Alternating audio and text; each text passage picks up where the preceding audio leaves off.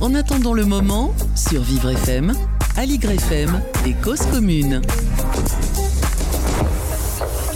Eh ben bonjour et bienvenue dans Attendant le moment. On est en direct, hein, ça va commencer l'émission. On est en direct, messieurs. Bienvenue dans cette émission de Radio Buvette d'actualité. En attendant le moment, tous les mercredis de 18h à 19h, en direct, en public, sous la pluie, il faut bien le dire. Aujourd'hui, fait plutôt moche. Euh, on est installé sur le site universitaire de Sancier, au cœur du quartier latin à Paris.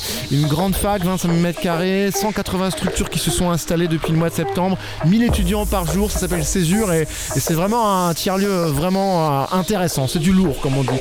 Le moment c'est notre nom, c'est aussi celui d'un collectif d'une trentaine d'acteurs, des médias, des artistes, des producteurs audiovisuels qui sont là par exemple et qui aujourd'hui se sont dit tiens et si on filmait, et si on commençait à, se mettre à installer le studio 20 minutes avant l'émission, eh c'est comme ça que nous fonctionnons, on expérimente. Il y a également des journalistes, on est regroupés donc ici à Césure, on s'appelle Le Moment.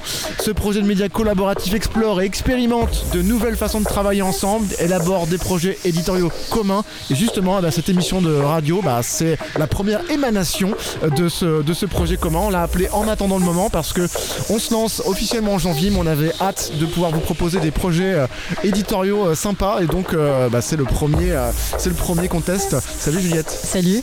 Tu vas m'accompagner. En même temps, c'est même plutôt toi qui vas présenter cette émission en tant que représentante d'un des médias de, du moment. Et de césure. et de césure. Je te donne la parole dans un instant. Je finis cette petite introduction pour cette deuxième édition le fil rouge de cette émission, c'est la sobriété. C'est un peu le, tube de politique de l'automne. Euh, on s'en serait d'ailleurs bien passé. Euh, on avait eu la fin de la bamboche. Eh bien, nous avons désormais la fin de l'abondance. Euh, qu'englobe vraiment cette notion de sobriété de façon globale, au-delà des questions énergétiques? On va notamment aborder les questions de précarité énergétique, une sorte de sobriété subie par les plus précaires.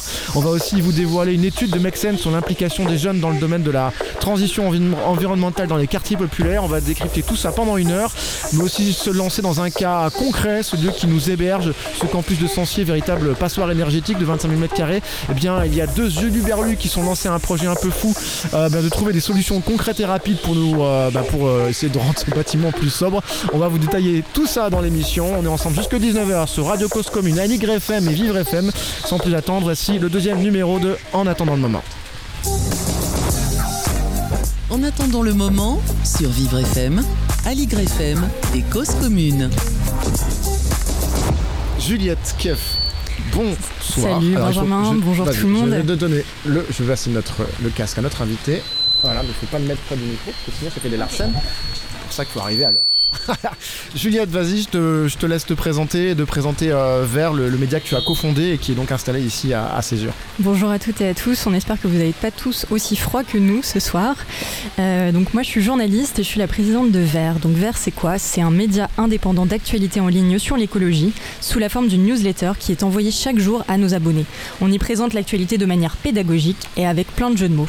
Vous pouvez vous inscrire gratuitement sur Et tout de suite, j'ai le plaisir d'accueillir avec moi Irène Colonna d'Istria. Irène, tu es chargée de développement des programmes et des partenariats chez Make Sense. Et Make Sense, c'est un réseau international qui veut favoriser l'engagement des citoyens. Et avec toi, on va parler col roulé et jet privé. Donc tout de suite, on commence un premier L'invité du moment. Début septembre, le président de la République a sonné la fin de l'abondance et a rappelé l'objectif de baisser de 10% notre consommation d'énergie cet hiver, car oui, nous sommes dans une crise énergétique qui est notamment liée à la guerre en Ukraine, qui a rendu l'accès à l'énergie beaucoup plus difficile, car la Russie a réduit puis arrêté ses livraisons de gaz et de pétrole vers l'Union européenne. Mais bon, même en dehors de cette crise, il faut de toute façon réduire notre consommation de charbon, de pétrole et de gaz. Pourquoi? Parce que ça émet beaucoup de gaz à effet de serre et du coup ça nous empêche de garantir de bonnes conditions de vie sur Terre surtout dans le futur. Donc Emmanuel Macron a exhorté les citoyens à, adopter euh, des comportements vertueux en termes d'énergie, notamment à baisser la climatisation ou le chauffage. Et quelques semaines avant, la ministre de la Transition énergétique, Agnès Pannier-Runacher, avait conseillé de ne pas envoyer de mails rigolos à ses amis avec une pierre jointe. Attention Irénée, je te vois, tu es en train d'envoyer un email rigolo avec une pièce jointe à tes amis et ce n'est pas bien. Par ailleurs, le gouvernement a refusé de taxer les super profits des pétroliers comme Total Energy qui a annoncé 6,6 milliards de dollars de bénéfices au troisième trimestre 2022. Donc la question que je dois te poser, Irène, tout de suite, c'est toi, tu es plutôt col roulé ou interdiction des jets privés? Euh, les deux, mon capitaine. Je pense que euh, c'est très très important euh, dans la période actuelle de parvenir à articuler les deux parce qu'on a besoin de créer un mouvement de fond auquel les gens se sentent appartenir. donc les petits gestes, c'est important pour ancrer la pratique écologique et la projection dans un futur désirable dans le quotidien aussi et de faire aussi sentir que bah, on contribue à cet effort collectif. D'autant qu'il y a certains petits gestes qui sont plus impactants que d'autres. Par exemple, si on réduit notre consommation de viande ou si on prend moins les transports, notamment les transports thermiques, la voiture, l'avion, ça, un vrai impact, alors que supprimer ces emails, ça a un impact beaucoup moins fort. Voilà, c'est ça. Il y a une question, je pense, des ordres de grandeur. Euh, il me semble que vous en connaissez un, rayon.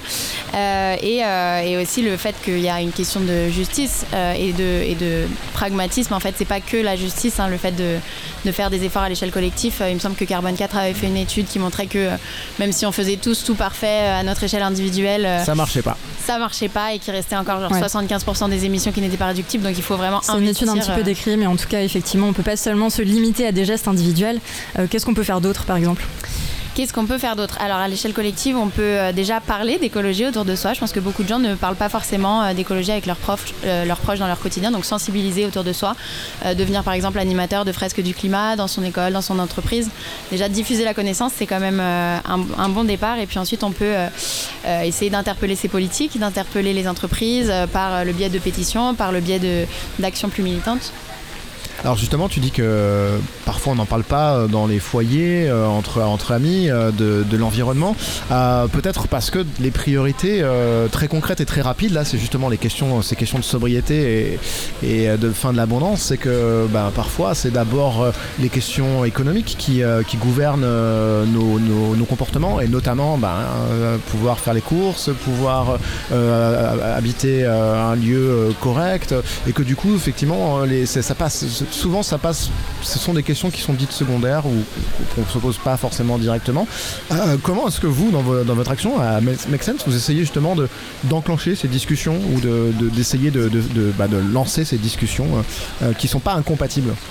Ouais, L'objectif, c'est vraiment de, dépasser l'opposition et de montrer que l'écologie peut être au service de l'économie et l'inverse. et que du coup, il faut réorienter bah, tous nos efforts dans cette direction. Euh, ce qu'on teste très concrètement, par exemple, ça va être euh, de, faire des débats euh, sur est-ce que, par exemple, un logement bien isolé, c'est écologique ou c'est économique? Bah, en fait les deux. Est-ce que prendre le vélo plus souvent c'est écologique ou c'est économique? En fait les deux. On, rend compte que, on se rend compte que vraiment dans le quotidien il y a plein de choses qui ont un impact à la fois sur le portefeuille et sur les émissions de CO2 et qui peuvent être totalement Tout à fait. Et d'ailleurs, effectivement, euh, Benjamin, tu le soulignais, euh, euh, toutes les questions de, précarité, c'est aussi lié au fait que les gens sont forcément très concernés par le pouvoir d'achat. C'est la première source de préoccupation des Français. Et ensuite, c'est l'environnement. Mais les deux peuvent se relier sur tout un tas de sujets. on parle beaucoup de sobriété énergétique, mais la sobriété, c'est beaucoup plus général. Donc, pour les scientifiques du GIEC, le groupe d'experts intergouvernemental sur l'évolution du climat, la sobriété, ça concerne aussi pas seulement la demande en énergie, ça concerne aussi notre sobriété sur les matériaux qu'on utilise. Par exemple, pour confectionner ce téléphone portable, j'ai utilisé indirectement énormément de matériaux. Donc, avoir une vie plus sobre, c'est aussi une vie qui est euh, moins consommatrice de matériaux, moins consommatrice également en terre, euh, artificialise, on artificialise de plus en plus de terre, on change les usages des sols, et ça, c'est extrêmement néfaste, à la fois pour le climat et pour la biodiversité, puis pour tout un, tout un tas de sujets. On doit aussi être plus économe en eau. Donc, tout ça, ça fait partie de la sobriété. Il ne faut pas s'arrêter à la sobriété énergétique. En revanche, la sobriété énergétique, c'est le thème tout de même de la plateforme qu'on a monté avec Make Sense. monté un site en commun. On a monté un site en commun euh, et, c'est pour ça aussi que j'étais invitée Irène pour en parler aujourd'hui. Euh, cette plateforme, elle s'appelle Paumé dans ma sobriété. Vous pouvez le retrouver sur le site internet euh, paumé-sobriété.org, je crois. Allez, je me trompe pas. Euh, Irène, qu'est-ce qu'on trouve sur cette plateforme Alors, euh, le constat de base, c'est qu'il y a 61% des Français qui comprennent pas bien euh, pourquoi est-ce qu'on est dans cette situation. C'est assez significatif parce qu'en Allemagne ou en Angleterre, par exemple, c'est un tiers. Donc, on est deux fois plus en France à ne pas comprendre les raisons de cette crise. Et, et, ça crée de la frustration, de la tension et de la division dans l'opinion. du coup, l'idée, c'est vraiment d'aider les gens à mieux comprendre. Donc, il y, a Vert qui fait une super rubrique sur comprendre les enjeux de la sobriété pourquoi euh, le renvoi ça. va, c'est bien, ça va. Ça. mais l'idée du partenariat, c'est vraiment cette complémentarité entre euh, la capacité à, de Vert à vulgariser, à rendre accessibles les, euh, les enjeux et les et le fond du sujet. Et nous, après, derrière, à mobiliser une fois que les gens ont bien compris. En fait, on pense que euh, le passage à l'action, l'envie en tout cas euh, de, de s'engager vient assez naturellement et on propose des programmes, des événements, des rencontres. Et euh, bah, pour permettre aux gens de s'engager, il y a une dernière rubrique euh, dans laquelle on essaye aussi de se faire l'écho plus largement des propositions de la société civile, euh, comme par exemple la récente tribune parue dans Le Monde samedi dernier sur la rénovation énergétique des bâtiments. Donc euh, voilà, c'est le genre de choses qu'on va pouvoir retrouver. Est-ce que tu peux du, coup nous en parler un petit peu de cette tribune? Parce que j'avoue, je ne l'ai pas vue. Et euh, qu'est-ce que- qu'est-ce que- qu'est-ce qu'elle. euh, Bah, Ça intervient dans un contexte assez particulier où Elisabeth Borne nous dit qu'on peut pas, on ne peut pas mettre 12 milliards sur la table pour la rénovation thermique dès 2023. Et en fait, nous on pense que C'était si un amendement qui était euh, proposé à l'Assemblée nationale par les oppositions et qui a été refusé par le à coup, gouvernement. de, à coup de 49.3, euh, une fois n'est pas coutume. Euh, donc l'idée, c'est euh, vraiment de, de plaider pour le fait qu'il y ait euh, une accélération, euh, qu'on est hyper en retard en fait, et que c'est le, résultat de choix politiques. Donc c'est plaider pour une accélération euh, de la politique de rénovation thermique et euh, un meilleur accès aux aides euh, et une meilleure euh, formation voilà, des, des personnes du secteur aussi. Euh, et, que, et montrer aussi que le secteur est déjà prêt en fait à absorber cette manne euh, financière. Donc euh, allons-y, mettons l'argent sur la table. Ouais, après, euh, il y a tout un volet aussi de compétences. On a besoin de former, par exemple, beaucoup plus de gens dans le bâtiment pour rénover les logements. Donc ça, c'est aussi quelque chose qui est hyper important à avoir à l'esprit. Donc dans cette plateforme, il y a aussi toute une partie quiz. Moi, c'est un peu le, truc que j'aimais bien, c'est que euh, on n'est pas là uniquement voilà pour parler de trucs un petit peu chiants. On peut aussi en parler de manière joyeuse. Irène, je voulais que tu nous parles à ce moment d'une soirée que vous avez prévue, une soirée qui s'annonce le 4 décembre et qui va être super joyeuse.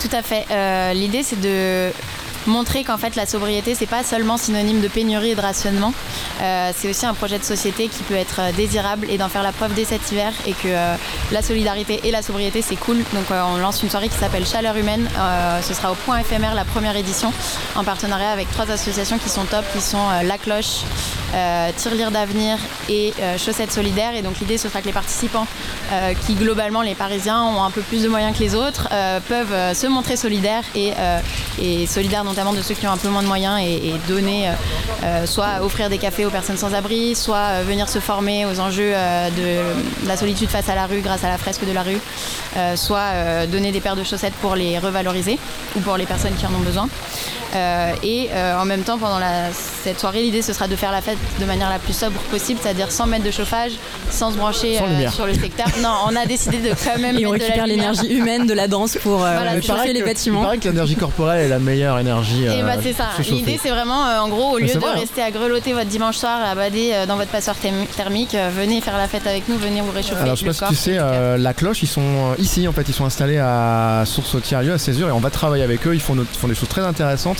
et notamment ils font des, euh, des ateliers radio avec des personnes qui sont Mm. soit à la rue, soit dans des, en, réinsertion. Euh, ils font vraiment des choses. Euh, bah, je trouve c'est intéressant. Est-ce qu'on évoque euh, la hum, euh, l'étude sur les quartiers populaires de Make Mais Sense tout à fait, Eh d'ailleurs, ben, euh, je te l'une des critiques adressées à Emmanuel Macron sur la fin de l'abondance, ça a été de dire que beaucoup de Françaises et de Français sont déjà sobres parce qu'en fait ils sont tout simplement euh, relativement pauvres, ils sont en tout cas plus pauvres que la majorité, euh, notamment dans les territoires ruraux et notamment aussi dans les quartiers populaires où c'est là, c'est un peu les deux endroits où on observe des taux de pauvreté qui sont plus forts par exemple qu'en ville. Irène, à Make Sense, vous sortez un premier volet d'un programme de afin de permettre justement aux jeunes des quartiers populaires d'investir le champ de l'écologie par la parole et l'action. Et j'aimerais que tu nous parles de cette étude. Euh, quels sont les premiers résultats? Ouais, alors je dirais qu'un des principaux apprentissages de cette étude, euh, c'est qu'on a confirmé que euh, les jeunes en particulier et les quartiers populaires étaient en première ligne face aux conséquences du réchauffement climatique. Ils sont vraiment au centre des enjeux parce qu'ils les subissent, ils sont plus vulnérables face aux risques environnementaux, donc plus sujets à... à des maladies euh, respiratoires, euh, moins accès à des espaces verts, euh, moins accès à euh, une alimentation saine par exemple et donc plus de maladies de type de diabète, etc. Et en même temps, c'est ceux qui en moyenne contribuent le moins au réchauffement climatique puisque Ils sont déjà sobres par les, par le- par l'effet, enfin, par l'obligation. on consomme moins. Effectivement, quand on a moins de ressources, on consomme moins et on émet moins de CO2 euh, mécaniquement. Oui, ça a Euh, été euh, prouvé effectivement par un certain nombre d'études que ce sont les plus riches qui émettent euh, le plus de ga- d'émissions de gaz à effet de serre. Euh, par exemple, voilà, une personne qui va être dans les 10% les plus riches en France, il émet 25 tonnes de CO2 par an, alors qu'un Français moyen, il émet seulement 10 tonnes, et un Français euh, qui est euh, voilà, beaucoup plus pauvre, il va émettre 5 tonnes, voire beaucoup moins. Et donc alors qu'ils sont les plus concernés et les moins contributeurs, on s'est demandé pourquoi est-ce qu'aujourd'hui c'était pas forcément ceux qui étaient le plus représentés dans le mouvement en faveur de l'écologie. du coup c'est un peu ça qu'on a C'est une bonne question. Ouais. Et donc c'est un peu ce qu'on a voulu creuser. un des premiers apprentissages, c'est de euh, c'était de voir qu'il y avait vraiment une préoccupation forte euh, pour l'écologie. Euh, c'est-à-dire que c'est pas des, en tout cas les jeunes qui nous ont parlé, en avaient quelque chose à faire hein, largement et, étaient inquiets sur ce sujet-là. C'est juste qu'ils avaient du mal à prioriser le sujet par rapport à, des problématiques bah, que un jeune lambda peut rencontrer mon autonomie, mes fins de mois, mes finances, etc. Mes déplacements. Mon orientation professionnelle, voilà. Et donc il y avait une conscience, mais pas forcément de, capacité à, se saisir du sujet.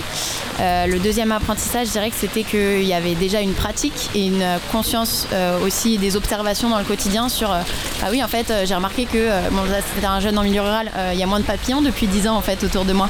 bah oui effectivement parfois on a du mal à respirer. ou alors bah c'est vrai que la mer et la montée, la digue ils font que la remontée chaque année qu'est-ce qui se passe? En fait ben, et pour ceux qui avaient compris ce qui se passait aussi une forme de d'anxiété et un sentiment d'impuissance parce que pas forcément de cadre pour s'engager euh, dans ces quartiers-là. Et qu'est-ce que vous voulez faire avec cette étude?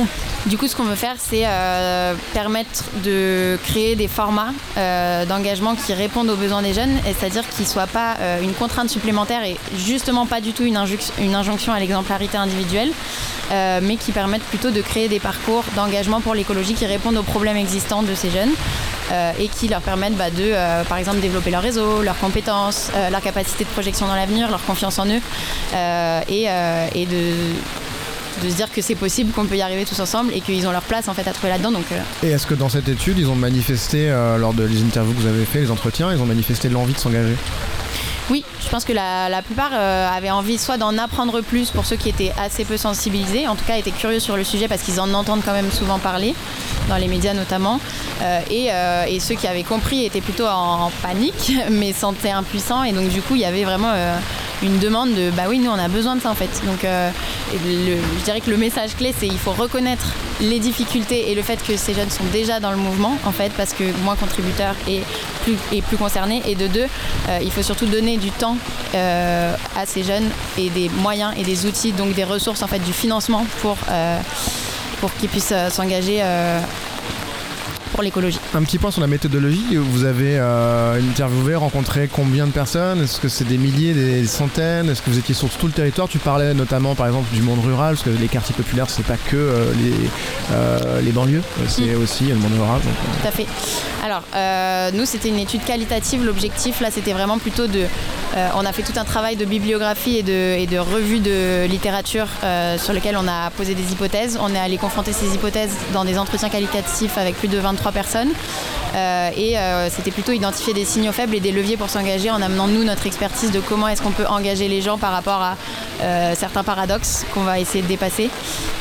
et du coup, ce premier volet là, il va être consolidé par deux expérimentations terrain avec plus de 200 jeunes qui vont faire des programmes d'engagement, qui vont nous raconter comment ça se passe pour eux, qui vont nous donner des retours terrain et qui du coup il y a un des éléments aussi que tu m'avais dit euh, quand on a préparé euh, cette émission, euh, c'est que ce qui ressort, c'est aussi que les questions de sobriété, bah, en fait, c'est aussi des questions qui mettent au cœur l'humain, donc les liens humains, la solidarité, les questions de coopération. Et ça, on le voit aussi beaucoup dans les quartiers populaires et globalement, voilà, dans toutes les sociétés en fait qui sont plus pauvres, on a besoin de beaucoup plus coopérer justement pour survivre. Et en fait, ça, ça peut être aussi source d'inspiration pour toute notre société qui a besoin d'évoluer. Donc c'est quelque chose en fait qui est extrêmement favorable et extrêmement intéressant on reste euh, ensemble. C'était pas une question en fait, c'était une. Euh, c'était une affirmation. Enfin, moi je reste là, je sais pas vous. Mais c'est ça, et c'est pour ça qu'une euh, une société plus sobre, c'est pas une société plus austère non plus. En fait, c'est une société qui remet vraiment l'humain au cœur de la logique et le lien humain et la coopération et le faire ensemble. Et Irène Colonna d'Istria de Make Sense, tu restes avec nous. On continue cette émission. On va, écouter un peu de musique. Vous êtes toujours dans En attendant le moment en direct de, de Sancier sous la pluie de, césure. Alors en public, alors euh, je ne sais pas si le public nous entend, mais nous euh, on vous voit en tout cas. N'hésitez pas à manifester un petit peu d'envie hein, et d'entrain dans, cette émission. Et on remercie bah, ceux qui nous écoutent en direct sur, la bande FM. On se retrouve dans, quelques instants. Ah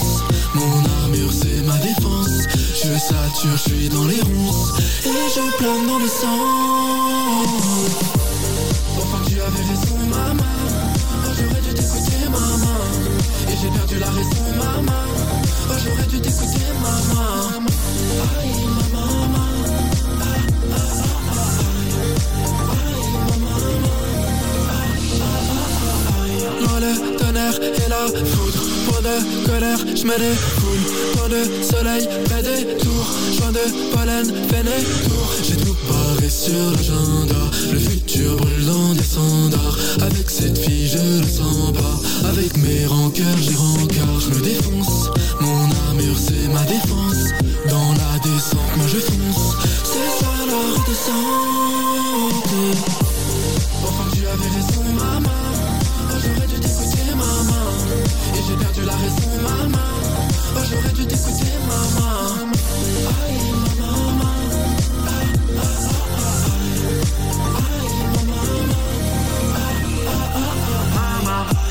prévenu Maman, oh je suis déçu. Maman, je voulais rien savoir. Maman, oh si j'avais su.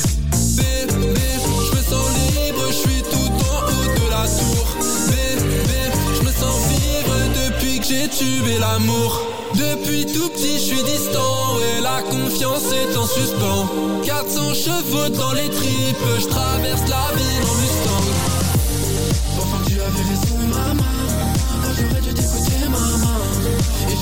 raison maman Oh j'aurais dû t'écouter maman Aïe maman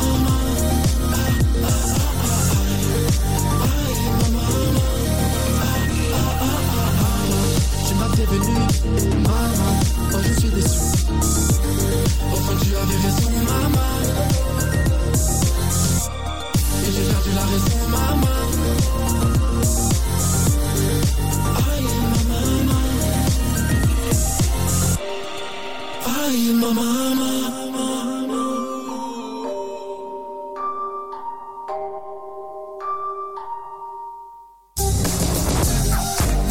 En attendant le moment, sur Vivre FM, Aligre FM et Cause Commune. On est toujours en, direct et le public est en folie, est en délire. Non, euh, ne vous arrêtez pas d'applaudir. Bon, on est un peu sous la pluie, faut le dire. Donc euh, la semaine dernière, il y avait une centaine de personnes. hein, il y en a un petit peu moins, puis il fait quand même un petit peu, euh, un petit peu humide. Vous êtes toujours euh, dans, en attendant le moment. On est ensemble jusqu'à 19h pour cette euh, émission de euh, buvette d'actualité. Euh, et nous avons un autre invité, Juliette. Tu es venue avec toute ton équipe? Je ne suis pas venue avec toute mon équipe, mais je suis venue avec mon binôme, en tout cas à Vert. Euh, c'est Lou Espargillard et c'est le rédacteur en chef de Vert. Bonjour Lou. Bonsoir à toutes et tous. Alors nous sommes en pleine ça- ça euh, deuxième semaine de la COP27 sur le climat qui se déroule actuellement en Égypte sur les bords de la mer Rouge. On voit à nouveau fleurir ces jours-ci l'argument que la France émettrait moins de 1% des émissions de gaz à effet de serre dans le monde. Et justement, il se trouve que Lou a fait un décryptage euh, de cette fake news quelque part, ou en tout cas de cette inexactitude. Euh, Lou, c'est quoi le problème avec ce chiffre et est-ce que la France est un bon élève sur le climat? Bah, ce chiffre, il est tout à fait juste, Juliette. La France émet bien moins de 1% du Ah CO2 mince mondial. Ok, on annule. À demain pour un autre, pour un autre fact-checking. Je sens Non, la alors- petite pointe d'ironie dans cette euh, phrase. Non, alors en fait, ce chiffre, il est, il est vrai et il est quand même très très problématique. Alors, effectivement, si on prend toutes les émissions territoriales de la France, la France émet bien moins de 1% du CO2 mondial. Mais en fait, ça cache beaucoup de, beaucoup de réalités et des, des choses un peu, un peu moins claires, je pense, dans l'esprit de nos auditeurs. Alors, déjà, il y a un truc, c'est que la quasi-totalité des autres pays du monde émettent aussi moins de 1% du CO2 mondial. Bah ouais, on est quasiment, on est quasiment 200 pays, donc euh, c'est clair si on commence à compter comme ça, on va pas aller très loin. Ensuite, si on prend en compte euh, les- l'empreinte carbone, c'est-à-dire qu'on ajoute les émissions importées, donc c'était en gros quand vous avez un- quand vous achetez un smartphone, euh, si on compte que les émissions, et ben en fait le- les émissions de votre smartphone elles sont au bilan des Chinois, c'est quand même pas très très sympa. Donc en fait si on compte les émissions liées aux biens et aux services qu'on a importés, et ben en fait ça rajoute, ça alourdit beaucoup cette facture là, et là on dépasse déjà ces, ces 1%. Ensuite ce qui est important de regarder c'est l'empreinte carbone pas d'un pays, parce que c'est complètement con de comparer les 1,4 milliard de Chinois aux 70 millions de Français, mais ce qui est important c'est de regarder l'empreinte carbone par tête. Et là ce qu'on voit c'est que les Français sont pas du tout parmi les meilleurs élèves du monde. Euh, un Français en moyenne par personne et par an c'est 10 tonnes d'équivalent CO2, assez facile à retenir. La moyenne mondiale c'est 6 tonnes. La Chine, alors c'est vrai que la Chine a une forte croissance en ce moment et que ça pousse les émissions nationales vers le haut, mais aujourd'hui, un Chinois n'émet que 8 tonnes, que entre guillemets, 8 tonnes de CO2 par personne et par an. C'est beaucoup, mais c'est moins qu'un Français donc. Et c'est moins qu'un Français. Et euh, il y a aussi par exemple les Indiens qui sont à autour de 2 tonnes de, de, de, CO2 par personne et par an. Donc voilà, on voit qu'on on, s'éloigne beaucoup déjà de cette idée que en fait, les Français sont parmi les premiers de la classe. Euh, et quand on regarde tout en bas de l'échelle, par exemple, un habitant du Niger émet 100 kg de CO2 en un an. Donc euh, voilà, c'est 100 fois moins qu'un Français. Ce, ce, 1%, c'était dans la, la, vidéo de Macron. Il y a encore lui, on n'arrête pas de parler de Macron. En même temps, c'est notre président de la République. Hein. Non, mais c'est notre président. Hein. Faut, voilà. Il a fait une petite vidéo d'une quinzaine de minutes sur YouTube en répondant voilà, pour le début de la, de la COP27. Il avait euh, dit sur Twitter n'hésitez pas à nous à poser vos questions et c'est dans cette vidéo là qu'il a ressorti ce chiffre c'est un peu une bataille euh, non pas de, du chiffre mais une bataille politique pour dire vous voyez en fait on n'est pas si pire entre guillemets si je peux me permettre l'expression mais en fait ce qui est dingue c'est que quand on écoute Emmanuel Macron euh, la France est au top mondial des, des, des, nations en faveur du changement enfin de la lutte contre le changement climatique et finalement on coche toutes les cases tout va hyper bien sauf qu'en fait quand on regarde donc il y a ce chiffre de 1% qui est un peu une marotte qui revient systématiquement et qui joue sur le fait que les gens comprennent pas très très bien comment on compte les émissions de CO2. Euh, mais il y a aussi euh, le, fait que dans toutes les conventions internationales, et il l'a encore fait à la COP27, c'est vraiment des discours, c'est des très bons discours, généralement ils sont bien écrits et euh, la France c'est vraiment, on a envie d'y croire. Moi j'ai vibré avec lui, j'ai vibré avec le président lundi dernier à la COP27. Pas regardé, j'avoue, je, me suis évité ça. Non mais voilà, ce qu'il faut c'est que la France, excusez-moi, la France, la France a doublé le rythme de baisse des émissions. Non, la France va deux fois plus vite dans, le, dans, dans, la lutte contre le changement climatique. En fait, il manipule complètement les chiffres. Si on regarde depuis le début de, son, de, de sa présidence en 2017, en fait, le rythme de baisse des émissions est quasiment le même que sur la période d'avant. Et surtout, en fait, ce qu'il explique jamais, c'est que la France est à peine dans les clous pour respecter ses propres objectifs actuels. Donc, euh, je vais pas donner trop de chiffres. C'est vrai que ça fait beaucoup de chiffres hein, quand même. C'est vrai. Bon, alors s'il fallait retenir un chiffre, euh, un Français émet 10 tonnes de CO2, euh, c'est beaucoup.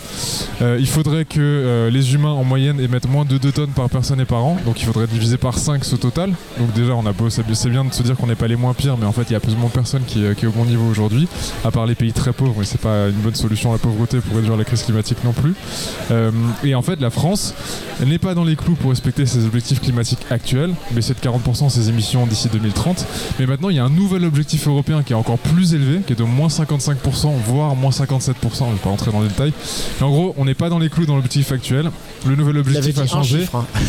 Je crois et le nouvel objectif est lui-même pas assez bon et pas, et pas assez euh, ambitieux pour, euh, pour euh, réellement agir contre le changement climatique. Donc, on doit faire beaucoup plus et beaucoup plus vite. Surtout et, Emmanuel Macron. Et aussi, la France, elle a émis depuis beaucoup plus longtemps que certains pays. Donc ça, c'est la notion de responsabilité historique. Est-ce que tu peux nous en parler, Lou? C'est quoi le problème avec cette question de responsabilité historique?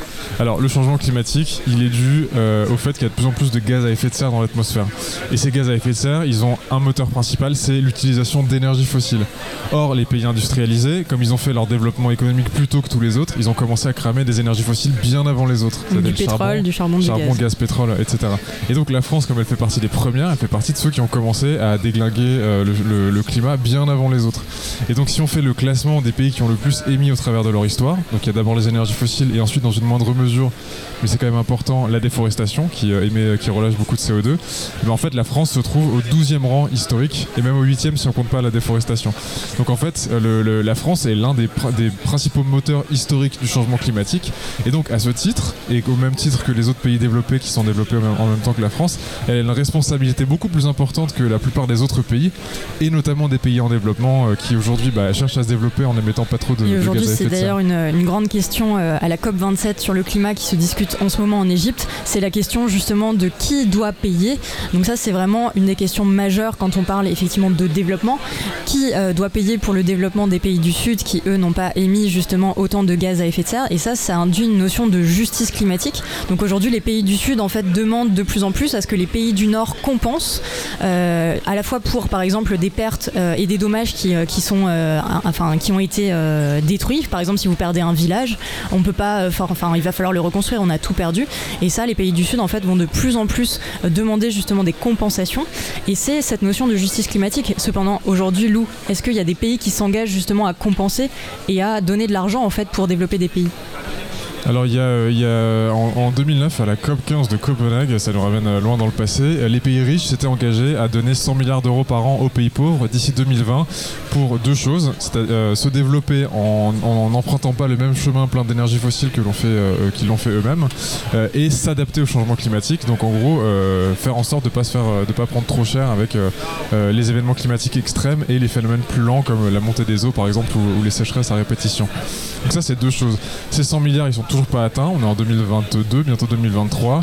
Peut-être que ce sera atteint l'an prochain, mais en gros, on n'a même pas encore ces 100 milliards qui ont été promis en 2009. Ces 100 milliards ils étaient déjà largement pas suffisants pour faire ce que ce qu'il fallait euh, en termes de baisse des émissions de gaz à effet de serre et d'adaptation au moment où ils ont été promis. Mais alors maintenant on n'y est plus du tout du tout. En fait pour la seule adaptation il faudrait 3 à 500 milliards de dollars par an versus 100 milliards pour faire deux choses à la fois. Et maintenant, il y a la nouvelle question, effectivement, que les pays du Sud portent de plus en plus dans les négociations internationales, qui est celle, donc tu l'as dit, de la réparation des, des dégâts irréversibles déjà causés par le changement climatique, et donc par ricochet par, par les pays riches. Et en parlant justement euh, de toutes les énergies fossiles et de toutes les émissions de gaz à effet de serre euh, qu'on a pu émettre, euh, Irène, la semaine dernière, tu m'as raconté que tu as participé à une action du collectif Stop ICOP devant l'Assemblée nationale à Paris. Alors, c'était quoi le but de l'action et pourquoi est-ce que toi, tu y as participé? Alors euh, le but c'était euh, de dénoncer euh, l'hypocrisie de Patrick Pouyanné sur les questions climatiques puisque Patrick est le Pouyanné, dirigeant Total. de Total. le PDG Total, qui en fait développe euh, plusieurs bombes climatiques actuellement, dont euh, le pipeline Nikop en Ouganda, qui est euh, le plus long pipeline chauffé au monde, qui va émettre l'équivalent de plus de 34 millions de tonnes de CO2 par an et qui est un scandale aussi en termes de droits humains. Donc se mobiliser pour les droits humains en temps de COP, en particulier dans une COP qui est elle-même menée dans un pays autoritaire où la société civile n'a que très peu accès et très peu de place pour contester, c'est absolument clé. C'est clé parce que nous, en France, on, a, on peut le faire, on peut encore le faire. Alors les libertés publiques en France sont quand même aujourd'hui encore bien euh, par le gouvernement, mais en fait, euh, c'est très important de continuer à les défendre en les exerçant. Euh, donc du coup, on était vraiment devant l'Assemblée nationale, déjà pour pratiquer cette liberté, parce que des étudiants, notamment en Ouganda, quand ils manifestent, ils sont emprisonnés pendant plusieurs jours.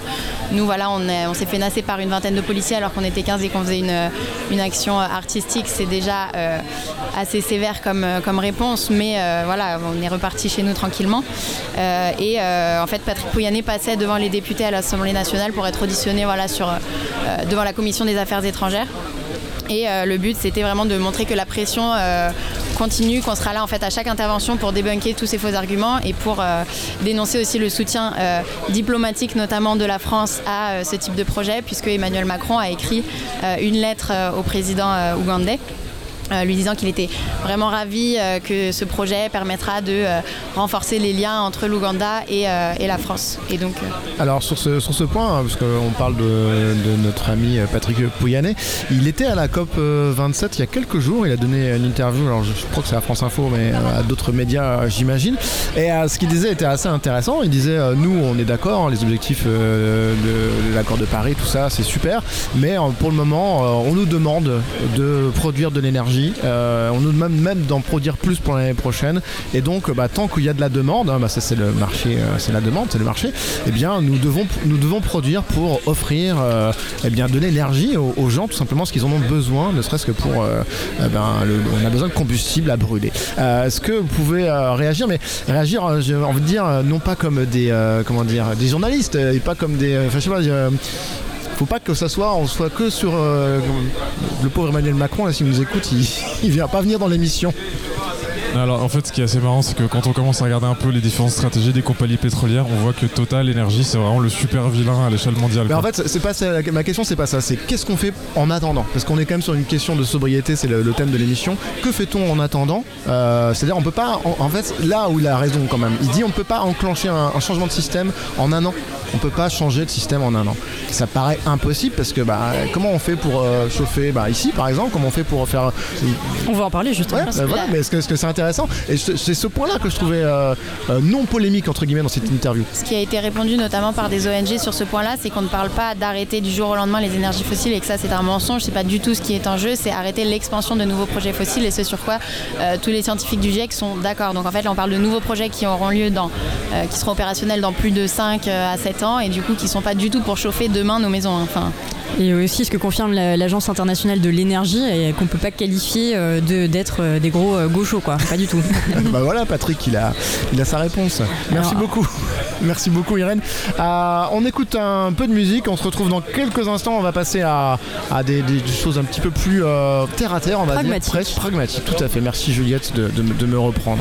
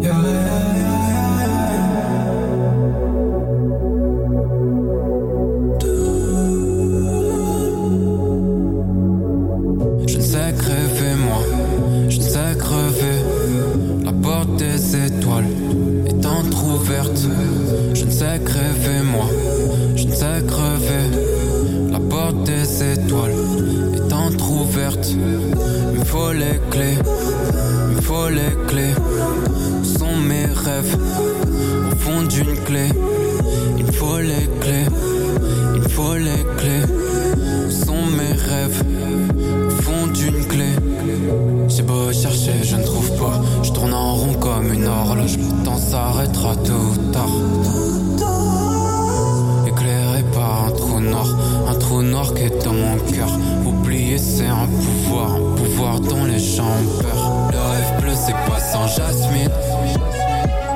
Sinon, c'est du gris anthracite. J'ai son numéro dans la cime. Sa lingerie sur écran tactile. Je rêve d'une planète, je rêve d'une planète. Où se trouve la porte au fond de ma tête? Je rêve d'une planète,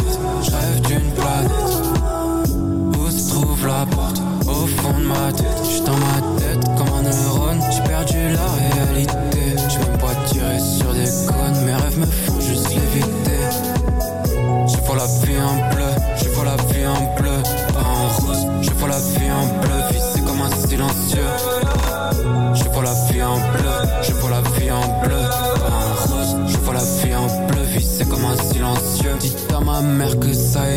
J'éviterai encore l'hôpital. Du rêve, j'en refais au détail. Je compte les moutons, je compte le bétail.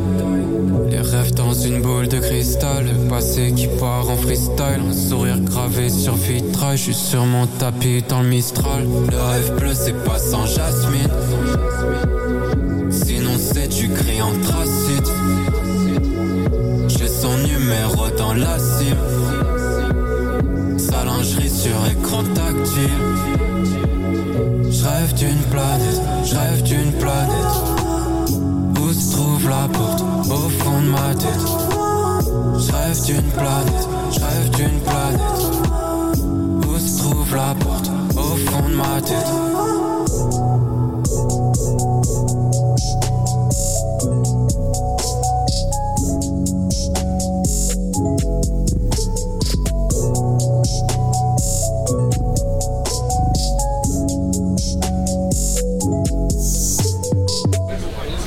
Jasmine, euh, le groupe euh, Swan, vous écoutez toujours en attendant le moment en, public, vous l'entendez, il, y a- quelques personnes pour nous, pour nous soutenir dans ce moment euh, agréable mais un petit peu humide, il fait, il fait quand même pas très beau, il pleut dans la cour de Sancier mais c'est pas grave, on est, on est là, on est, on est motivé et on est heureux d'être avec vous jusqu'à 19h.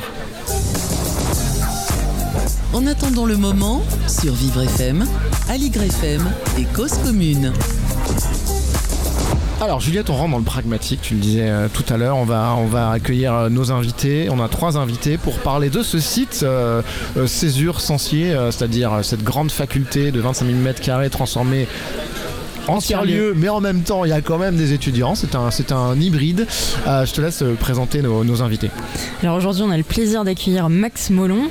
Max, tu es docteur en sciences humaines, tu es designer dans le domaine de l'anticipation. C'est hyper mystérieux, je trouve. On dirait qu'il voit le futur. Et tu as un très beau bonnet doré. Et, Tri- et Thibaut euh, Grissinger, euh, tu es doctorant en sciences cognitives et sociales appliquées aux enjeux environnement et climat. J'espère que je ne me suis pas trompée. Bonjour messieurs. C'est ça. C'est ça, bonjour. Bonjour. Bonjour. Max. Faut Bonjour. parler dans le micro. Ouais, voilà. Donc ensemble, on va, on va discuter du mystérieux euh, projet que vous avez justement sur ce site euh, de Césure. Mais en attendant, je te laisse, Benjamin, accueillir notre troisième invité. Eh ben, le directeur général de l'Eporif, euh, bonjour, vous vous appelez Jérôme Masclo. Bonjour. Et euh, en gros, vous êtes un peu les proprios ici, si, euh, bon, pour faire un petit peu schématique, hein, mais on va dire ça comme ça. Le mais- représentant du propriétaire, Ouais, oui. voilà, mais le oui, propriétaire c'est l'État, mais vous, gérez ça. le, vous gérez le site et vous avez eu la, la bonne idée de, de le laisser en urbanisme transitoire. C'est une sacrée, euh, une sacrée affaire. Oui, oui, tout à fait. Bah, c'est un, c'est un projet qui effectivement euh, s'est monté au cours des, des deux dernières années. Euh, pour des tas de raisons euh, bonnes et mauvaises, on ne pouvait pas enchaîner les travaux qu'on est supposé réaliser euh, sur ce site De immédiatement, désamiantage notamment. notamment de désamiantage immédiatement après la, la libération qui est intervenue cet été, enfin un petit peu avant l'été. Et donc, il n'y a pas si longtemps que ça, il y a 2-3 ans, il était prévu du gardiennage avec un maître chien pendant Bon, 18 mais bon, mois à c'est- 2 ans. C'est mieux finalement. là. Finalement, on s'est dit que ça pouvait être mieux de faire autre chose. Donc, euh, il y avait, enfin, voilà, on n'est pas pionnier, hein, mais il y, avait déjà des, des démarches de ce type-là qui s'étaient montées. On a tous en tête, en particulier, des choses qui s'étaient faites sur l'hôpital des Grands Voisins, enfin l'hôpital de Saint-Vincent-de-Paul, l'opération des Grands Voisins, euh, il y a quelques années euh, dans, dans le sud de Paris. Et donc on s'est dit, on peut peut-être monter quelque chose d'autre. Donc ça a été une démarche d'étude, de discussion, d'appel à projet euh, pour progressivement, avec Plateau Urbain, monter cette, euh, cette opération qui à la fois euh, bah, nous résout des problèmes, euh, nous opérateurs de l'enseignement supérieur, euh, de, de relogement, de fac, de- d'écoles qui étaient en, cherche, en recherche de place pour leurs propres travaux et pour accueillir leurs étudiants. Et puis en même temps, bah, ça nous permet d'accueillir beaucoup d'autres choses. Et c'est ça qui est intéressant, c'est aussi ce, ce foisonnement, ce croisement entre toutes les activités. Donc ici, il y a 180 structures, et notamment euh, la, la vôtre, messieurs, laboratoire des déviations écologiques. Euh, Est-ce que vous pouvez nous expliquer votre démarche? Et surtout, ça tombe plutôt bien parce qu'en fait, on voulait organiser cette rencontre entre, entre vous deux. Et ben, c'est grâce à le moment, vous pourrez retenir ça quand même, que c'est grâce à ce média qui vient de s'installer et se créer ici, média coopératif avec plein de structures. Euh, C'est grâce à, grâce à ce média que ça arrive, donc euh, c'est plutôt une bonne chose. Je vous laisse la parole, messieurs. Est-ce que vous pouvez vous présenter et présenter ce projet surtout? Oui, avec, avec plaisir. Bah, merci de nous avoir invités Thibaut. ici. donc, euh, moi, je fais des sciences cognitives. J'ai un doctorat en sciences cognitives. Et donc, mon, mon but depuis plusieurs années, c'est de comprendre qu'est-ce qui euh, nous bloque dans l'action euh, vis-à-vis du dérèglement climatique ou vis-à-vis des grands enjeux environnementaux. Donc, d'essayer de s'y com- comprendre ce qui nous bloque à l'échelle individuelle, mais aussi à l'échelle collective. Ça se passe pas que dans nos gestes et nos actions, ça se passe aussi dans la manière dont on s'organise, dans la manière dont on fait euh, société. Et en fait, euh, Max euh, Molon est docteur en design et donc s'intéresse à comment est-ce qu'on peut designer euh, des espaces de discussion, des espaces de conversation, de débat, mais aussi des espaces dans lesquels on peut se projeter dans des trajectoires dont on n'a pas forcément euh, conscience, mais dans lesquelles on est engagé. Donc il y a des trajectoires tendancielles qui sont des tra- trajectoires qui peuvent être de- de de- d'assèchement, des trajectoires de montée des eaux. Et en fait, en tant qu'acteur d'un territoire, on se rend pas forcément compte en fait qu'on participe activement euh, par rapport à notre métier, notre rôle de la société, à ces trajectoires tendancielles qui nous emmènent souvent dans des murs. Enfin, on, s'en rend compte maintenant avec euh, le sujet de la COP 27 dans lequel on est, on est plongé. Et donc, euh, on s'est associé pour euh, se organiser un espace dans lequel on peut réfléchir à comment est-ce qu'on peut, à partir de cette notion de trajectoire, réfléchir euh, aux freins, aux blocages qui nous empêchent collectivement, bah, finalement, de prendre une autre trajectoire que celle qui nous conduit dans le, dans le, dans le mur. Et vous l'avez le décidé de, de- le- de le- de l'appliquer concrètement à ce lieu. C'est ça, Ouais, c'est ça qui est int- intéressant dans votre démarche, c'est qu'elle est, elle est pas juste purement intellectuelle. C'est intéressant les intellectuels, Exactement. mais c'est intéressant aussi Voilà. de- de- de- d'en sortir faire des choses quand même.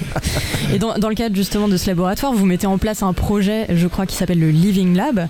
Qu'est-ce que c'est le Living Lab Déjà, ça veut dire quoi? Enfin, C'est un terme anglais, mais en français, c'est quoi? Alors, on va le dire avec des mots très simples. Pour faire court, euh, on est euh, combien de structures? 100 180. 180, 450 personnes qui quelque part sont pendant deux ans euh, minimum euh, dans ces bâtiments, qui est une passoire thermique et qui du coup, euh, bah, qu'elles le souhaitent ou non, auront très chaud en été, auront parfois peut-être très froid en hiver si le chauffage ne marche pas. Et donc en fait, plutôt que le subir, autant se dire on est tous là pour expérimenter ça. Autant vraiment en profiter pour faire un grand laboratoire à ciel ouvert. Alors, Living Lab est une manière de nommer ça en disant, bah, en fait, on va vivre au quotidien comme si on était dans un laboratoire parce qu'en fait, c'est un gros laboratoire. Et euh, j'ai rencontré des gens de la mode qui, euh, qui sont ici installés et qui font euh, avec des chutes de tissus euh, des œuvres d'art qui en fait ont des capacités isolantes incroyables. On a commencé des réunions tous les lundis avec les résidents qui le, et les résidentes qui le veulent bien à balancer des idées pour essayer d'imaginer quel, quel serait ce Living Lab sur les deux ans, qu'est-ce qu'il pourrait faire. Et en fait, il y a plein d'idées incroyables qui sortent, très concrètes. Exemple, tiens, si on faisait des ateliers de bricolage sobriété pour savoir comment on peut calfeutrer des choses, tiens, et si on en profitait pour faire une sorte d'étude euh, sensible, de cartographie sensible du ressenti de la chaleur qui est différente dans toutes les pièces, parce qu'en fait, ça, pourrait servir à l'éporif. Euh, tiens, et si les idées qu'on trouve, des bonnes pratiques ou des bonnes manières de penser la sobriété euh, thermique et la précarité énergétique, ou ou l'inverse, si les bonnes idées pouvaient servir à d'autres, les, les, voisins- voisins du bâtiment d'en face, tous les autres bâtiments d'occupation temporaire, etc. Et enfin, un dernier point, parce qu'en fait, on peut agir à l'échelle de son petit bureau, mais on peut aussi agir à, à l'échelle de en dehors du bâtiment. Sachant qu'il y a aussi plein d'espaces communs qui sont très grands. Il y a Exactement. une salle de 1000 Absolument. mètres carrés, il y a un- Oui, oui. deux amphithéâtres. enfin, qui sont euh, très durs à chauffer. Euh, et donc, ces, ces bonnes idées, elles peuvent aussi servir euh, sur le terrain, parce qu'en fait, ici, on a beaucoup de structures qui sont des associations qui agissent sur le terrain et aller amener leurs idées. donc, par exemple, Tiba nous a parlé d'aller faire de la mobilisation sur les enjeux thermiques, mais aussi en mobilisant les idées qu'on on pourrait avoir ici. Donc, une communication dans le bâtiment, entre résidents, à l'extérieur du bâtiment, comme une sorte de gros laboratoire, ça serait ça le Living Lab. Donc le Living Lab, en fait, c'est vivre Sobriété. ensemble, mais c'est expérimenter justement, avoir un recul critique pour euh, euh, voir qu'on vit ensemble. Et du coup, à partir de là, expérimenter pas mal d'idées communes. Merci beaucoup. Est-ce que dans, dans votre activité à l'EPORIF, est-ce que vous, vous expérimentez vous aussi des solutions en termes de euh, urbanisme euh, qui est en, voilà, en faveur de la transition environnementale? J'imagine que oui, mais, mais ce bâtiment c'est un peu particulier, donc peut-être que c'est un peu différent. Oui, alors enfin d'une façon générale, on intervient beaucoup sur des rénovations de bâtiments. hein. Euh, le- notre activité, elle, est, elle se fait au service des universités, au service des écoles, au service des CRUS, donc les, les restos U ou les, ou les résidences étudiantes. Euh, et on est là pour les aider à construire des nouveaux projets quand il y a des projets de construction nouvelle, mais on est là aussi pour les aider à faire de la rénovation. Et donc typiquement ce site-là, c'est un site qui est laissé par une, pardon, qui est laissé par une université, qui va être utilisé dans quelques années par d'autres. Et nous, on va gérer tout le projet de transformation et de réadaptation, évidemment de désamiantage, évidemment de rénovation énergétique pour que ça, ne soit plus une passoire énergétique, j'espère, dans, dans 5-6 ans. Euh, donc on, on est forcément mobilisé sur des, sur des projets de grande ampleur de ce, de ce type-là. Et Et donc, vous pourriez être intéressé justement par les idées qui sortiraient euh, d'ici, de ce Living Lab? Alors oui, bien sûr, on intervient très souvent euh, dans des sites qu'on appelle des sites occupés. Donc évidemment, on fait pas les travaux quand les gens sont dedans, mais on est amené à, à gérer des, des, rotations entre des différentes zones. On, en rénove une partie, on met des gens dedans, on- avec, euh, on, intervient sur les espaces qui viennent d'être libérés, etc.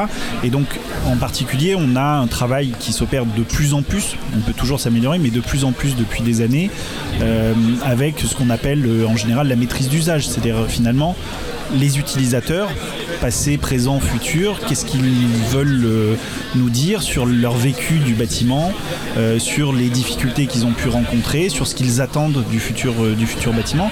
Et évidemment, si on veut que le projet qu'on livre dans 5-6 ans il soit le plus adapté aux besoins et qu'on n'ait pas besoin de refaire des travaux immédiatement derrière, on a tout intérêt à tenir compte de ça. Donc c'est des choses qu'on essaye d'organiser, en particulier avec les universités ou les écoles qui nous font, qui nous confient leurs leur projets, parce que c'est eux qui connaissent leurs utilisateurs, c'est eux qui peuvent les mobiliser. Et puis on est accompagné effectivement par des, professionnels. Alors la façon dont ça se structure, ça peut être de- sous des formes diverses, mais c'est évidemment des choses qu'on fait euh, beaucoup plus depuis, je dirais, 10-15 ans. Euh, par rapport à la façon dont se géraient peut-être les projets euh, il y a, il y a plus, un peu plus longtemps. Ma- Max et Thibaut, quelle est votre ambition dans ce projet de, de Living Lab? Euh, Parce que vu la- l'énormité du lieu, 25 000 m2, je sais pas si les gens se- qui nous écoutent se rendent compte, mais c'est vraiment immense. Euh, vous n'avez pas vocation à rénover, euh, je sais pas, je sais pas, à faire, à faire rendre ce bâtiment sobre ou à essayer de, de- de- de rénover le bâtiment? Enfin, c'est pas le but. Alors, je, vais, je sais que Thibaut a une question euh, dans ce sens, et du coup, je vais juste rajouter. Une des idées qui est sortie, c'était de pourquoi pas faire une pièce témoin, enfin une pièce où on expérimente pour de vrai. Euh, euh, Quelqu'un a dit bien tiens, on va monter de la- l'isola- l'isolation terre-paille euh, dans, un- dans une pièce pour voir si on peut pas commencer à explorer des solutions tout de suite euh, qui informaraient des décisions futures. Et peut-être que Thibaut, ta question va dans ce sens. Euh, oui, je sais pas si c'était une, question, mais en tout cas, ce qu'on trouve intéressant, c'est qu'il y a des trajectoires qui se croisent dans ce bâtiment actuellement. Pendant les deux ans qui viennent, les résidentes et les résidentes bah, ont leur euh, propre engagement, leur propre histoire, leur propre rapport au lieu, à leur équipe, etc. Donc finalement, dans ce lieu-là, il y a déjà de multiples trajectoires qui se croisent, qui sont en train de se lier autour de, ce lieu et qui prennent peut-être une direction ou des directions euh, communes.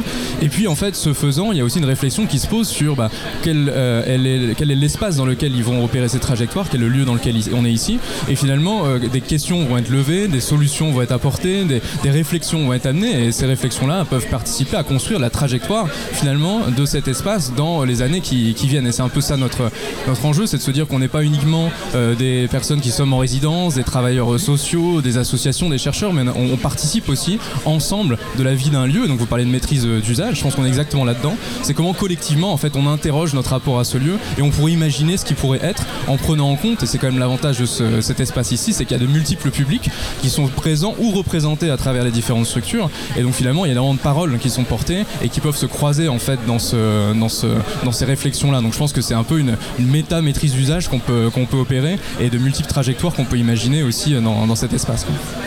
Max. Et euh, un, un dernier point, c'est que en fait le type de personnes qui, qui habitent, j'allais dire, qui occupent cet espace, euh, ont la particularité d'être euh, des artistes, des créateurs, des personnes ac- acteurs sur le terrain, etc. Mais Des surtout médias. des médias, merci, et surtout des, des créatifs, des artistes. Et, et par, par rapport à ça, plutôt qu'être uniquement dans la maîtrise d'usage, ils sont dans la création d'usage. En fait, ils sont à un moment, on a des personnes qui sont capables d'animer des ateliers d'écriture sur le futur de toute une société euh, qui aurait basculé dans la sobriété, ou qui aurait basculé dans tel type de technologie, ou qui aurait bas- basculé dans, dans tel type de nouveaux usages.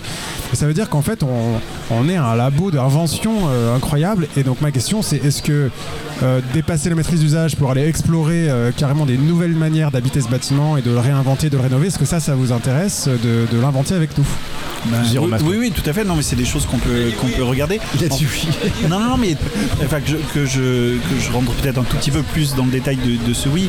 Euh, nous, aujourd'hui, on est en parallèle de la préparation des futurs travaux qui, à ce stade, ne sont que des travaux de curage des amiantages. On est aussi en train de préparer la phase d'après et qui va être la phase de transformation. On sait à peu près ce qu'on a envie de faire, mais on est encore en train d'affiner avec les deux universités en question euh, ce qu'elles veulent voir réaliser dans ce, dans ce lieu-là. Euh, et euh, on va assez rapidement l'année prochaine commencer à rentrer dans une analyse un petit peu plus fine du potentiel de transformation. On a déjà commencé les études, mais du potentiel de transformation de ce, lieu, physiquement, des murs, de, ce qu'on est en capacité de- d'en faire, avec la perspective un petit peu plus lointaine d'aller recruter un architecte, un bureau d'études, euh, des gens qui euh, vont dessiner euh, ces espaces-là. Et c'est vrai que là, dans cet espace un peu intercalaire, il y a des tas de choses qui peuvent se mêler, qui peuvent se, nourrir. Et oui, pourquoi pas, oui, oui, ça peut être très intéressant. Alors j'imagine que ce lieu, il est hors de question de le, de le démolir pour reconstruire quelque chose qui soit un bâtiment qui soit euh, résilient et qui soit adapté au réchauffement climatique. Alors comment vous imaginez, vous tous autour de cette table, la fac de 2050 Est-ce- euh, Tout à l'heure, Max parlait de, presque de revenir à la brique ou à la, enfin, des, nouveaux isolants qui, euh, qui sont plus naturels. Est-ce que ça, c'est des choses qui, rentrent dans votre, bah, dans votre réflexion? Ah bah, oui, évidemment, oui. Enfin, heureusement, on n'est pas complètement déconnecté des, Ah des non, sujets, pas du tout euh, la question. des sujets Je de société, des sujets de construction. euh, non, non, bien sûr. euh, après, le, le, le principe de plus en plus, quand même, pour un, un maître d'ouvrage comme nous, c'est-à-dire quelqu'un qui organise euh, des futurs travaux, c'est pas forcément de- d'être là à dire la solution, c'est ça. Ça va être de raisonner en termes de performance. Et les performances, elles peuvent être techniques en disant je veux un niveau d'isolation euh, comme si, un niveau de consommation énergétique comme ça. Ça peut être aussi en termes de performance environnementale, c'est-à-dire qu'on peut définir notre besoin en disant on veut des choses qui soient basées sur des circuits courts, qui soient avec des niveaux de, de, de- de performance énergétique qui sont euh, qui sont euh, qui qu'on définit. Et donc euh, et donc après derrière, ben, on a des équipes de spécialistes. Je parlais d'architectes, de bureaux d'études. Enfin, il y a plein de, de corps de métiers qui sont autour de ces sujets-là et qui vont nous dire bon bah ce qui serait adapté par rapport à ce que vous demandez et ce qu'on vous propose en tout cas ça va être de faire avec du chanvre ça va être de faire avec de la paille ça va être de faire avec des, des bétons euh, très bas carbone parce qu'il y a des innovations qui se déroulent dans ces domaines là aussi voilà. Donc, euh, nous l'objectif là c'est que progressivement, on arrive à fédérer une vision commune entre ce que nous on a envie, petit établissement qui est chargé de ces sujets-là, ce que les universités ont envie, ce que les financeurs euh, euh, peuvent apporter, euh, ce que éventuellement les expériences qui sont menées aujourd'hui sur le site peuvent nous apporter aussi comme, information, qu'on mixe ça avec les études techniques, parce qu'une fois qu'on va avoir désossé la carcasse, qu'on va avoir enlevé l'amiante, etc., ben, ça va apporter quelques contraintes aussi par rapport à la transformation du lieu. Euh, et puis que ben voilà qu'il y ait des gens très intelligents qui se penchent là-dessus et qui nous disent ben voilà on pourrait faire ça pour, euh, pour répondre à votre besoin Euh, donc, donc oui, oui, c'est des, des choses évidemment qu'on encourage. Après, voilà, la limite, c'est qu'on va pas dire on va utiliser telle ou telle technique. On essaye de la faire émerger plutôt par rapport à la définition de ce que nous on exprime comme besoin. Avant de vous redonner la parole, j'ai juste une dernière petite question, vous n'allez peut-être pas me répondre, mais est-ce que depuis euh, la réaction d'Emmanuel Macron, vous avez reçu une espèce de feuille de route, un petit coup de pression de la part du gouvernement sur euh, aller plus vite sur les rénovations euh, énergétiques? Ça faisait partie de son programme, on en parle de plus en plus, et puis là, bah, il y a une accélération de, entre guillemets, même de l'histoire, de l'actualité qui, qui, qui nous oblige, entre guillemets, à agir. Est-ce Oui, que alors, vous avez on- ressenti on ça? pas, on n'a pas de, on n'a pas une accélération particulière sur cet été, mais c'est des choses qui sont, qui sont de plus en plus dans le paysage depuis, euh, depuis plusieurs années. Il y a eu un grand plan d'investissement euh, juste à la sortie du, du confinement pour relancer l'économie, euh, ce, qui sont- ce qui a été appelé le, le plan de relance.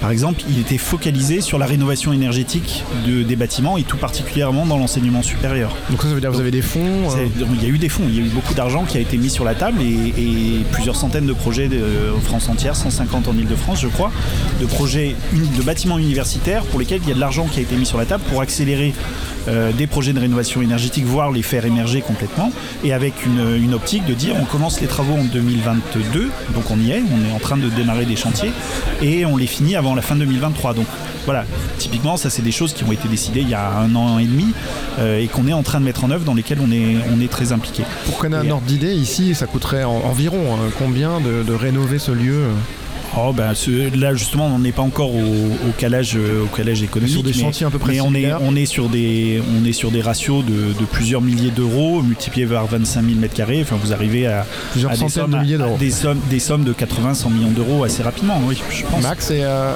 vous avez une question? Faut parler dans le micro par contre.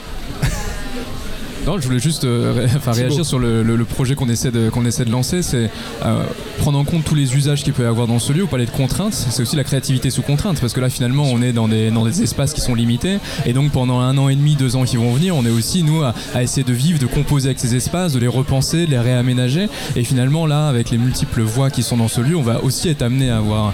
Et un point que je voulais aussi euh, signifier, c'était que bah, cet espace-là, il est aussi inscrit dans un quartier. Et donc, en fait, une partie, une dimension de ce qu'on veut lancer, c'est aussi faire en sorte que les puisqu'elles sont ouvertes ou qu'elles vont être ouvertes bientôt, eh bien, elles puissent aussi donner à voir aux personnes qui ont visité le lieu, à passer à travers ces murs, bah, ce qui a été mis en place ou ce qui peut être fait. Et donc, finalement, le bâtiment, il n'est pas juste euh, lui seul en train de- d'essayer de, réduire, enfin, en tout cas, on n'est pas en train de penser sa réduction de l'émission de carbone au bâtiment seul. On doit aussi penser son inclusion et son inscription dans le quartier. Penser également à ce qu'il peut apporter ou ce que les expériences qu'on apporte peuvent apporter à d'autres qui sont peut-être dans des situations bah, de précarité énergétique, dans des situations, on a parlé tout à l'heure, je crois, d'injustice euh, euh, environnementale. Donc, on est en plein dedans. Donc, la question qu'on se pose, c'est pas uniquement comment servir ce lieu à travers nos usages, mais c'est comment repenser nos usages pour faire en sorte que les expériences qu'on mène ici puissent profiter euh, à d'autres. Et je pense que ça, c'est une dimension de, C'est un, intéressant c'est un d'explorer. point, c'est un point effectivement très important euh, dans, dans ces, dans ces démarches-là. Euh, encore une fois, je le disais, nous, on n'a pas l'impression d'être des précurseurs sur le sujet, mais bon, il se trouve que dans le champ de l'enseignement supérieur et de la recherche, il n'y en avait pas forcément beaucoup d'expériences de ce type. Donc, on, on essaye de défricher. On a travaillé avec l'Institut Paris Région sur ces, sur ces sujets-là pour euh, essayer justement de donner envie à partir de cette expérience, mais surtout à partir de plein d'autres expériences qu'on a analysées, euh, d'aller davantage vers ce type de, démarche. Et ce que vous indiquez est particulièrement important, c'est qu'il y a une logique de, préfiguration dans un certain nombre de projets des usages futurs. Bon, là, on a des besoins euh, particuliers pour l'enseignement supérieur, mais ça n'empêche pas d'utiliser une partie de ces expériences qui se développent aujourd'hui sur, sur Césure, sur Sensier, pour les intégrer dans le, dans le futur projet. Et puis, c'est aussi une manière de repenser pendant cette période intercalaire un rapport au quartier, là où on se construisait peut-être un petit peu en défensif précédemment, en tout cas en étanchéité par rapport à l'environnement. On aura toujours des sujets de sécurité, de, contrôle des flux à l'échelle d'un grand établissement qui reçoit du public, mais néanmoins, euh, on peut peut-être faire gérer les choses d'une meilleure, manière, et ça nous permet de, lier, de créer un lien avec l'environnement euh, pendant aussi cette, période-là et de préparer, euh, de préparer ce qui viendra après. Donc c'est très, important. Merci Jérôme Masclo euh, d'avoir préfiguré un, premier échange entre guillemets entre, entre l'Eporif et, et ce Living Lab qui est lancé par Max Molon et Thibaut euh, Grissinger si je prononce bien. Je pense que vous pouvez vous échanger vos, vos mails, vos numéros de téléphone. C'est, l'occasion. Merci beaucoup Juliette d'avoir euh, bah, présenté Avec cette plaisir. émission. On va même pas dire co-animé. Vous pouvez nous retrouver sur vert.eco. Voilà, bien sûr. Vous pouvez retrouver toutes vos publications sur vert.eco. Oui. euh, Merci Max à vous. Merci surtout. Bah écoute, euh, de rien, on est là, on expérimente aussi, ce média il est là grâce à vous, hein. donc euh, c'est notre, notre mission de, de parler de ce qui se passe ici et de peut-être aussi euh, bah, créer des dialogues qui n'existent pas pour le moment et qui peuvent être, pré- être précurseurs de, de quelque chose de, de nouveau. Je voudrais remercier toutes les personnes qui ont participé à cette émission dans des conditions particulières, il pleuvait, l'enceinte elle n'était pas assez forte, bref, mais c'est quand même globalement plutôt une réussite parce que l'émission elle est diffusée. Euh, nous étions en direct sur Aligre FM, vous retro- re- retrouverez cette émission également sur euh, Radio Cause Commune. Merci Olivier Grieco à la technique ce soir et qui pour tout euh, pour l'ensemble de son œuvre. On va dire ça comme ça. Mer- merci beaucoup également à Vivre FM qui, qui va diffuser cette émission. Merci à Swan du collectif DMT Corps pour la programmation musicale et l'habillage. Je voudrais remercier également toutes les personnes qui sont mobilisées dans un temps très contraint pour euh, filmer cette émission. Il y avait Loco Brain avec euh, Franck Calis qui est venu avec ses caméras, David Lardier également, et puis les équipes de Mediatico qui nous ont bien aidés ce soir. On se retrouve la semaine prochaine pour la troisième euh, édition et émission de En attendant le moment. J'espère que vous avez passé un bon moment. En attendant le moment, sur Vivre Aligre FM et Cause Commune.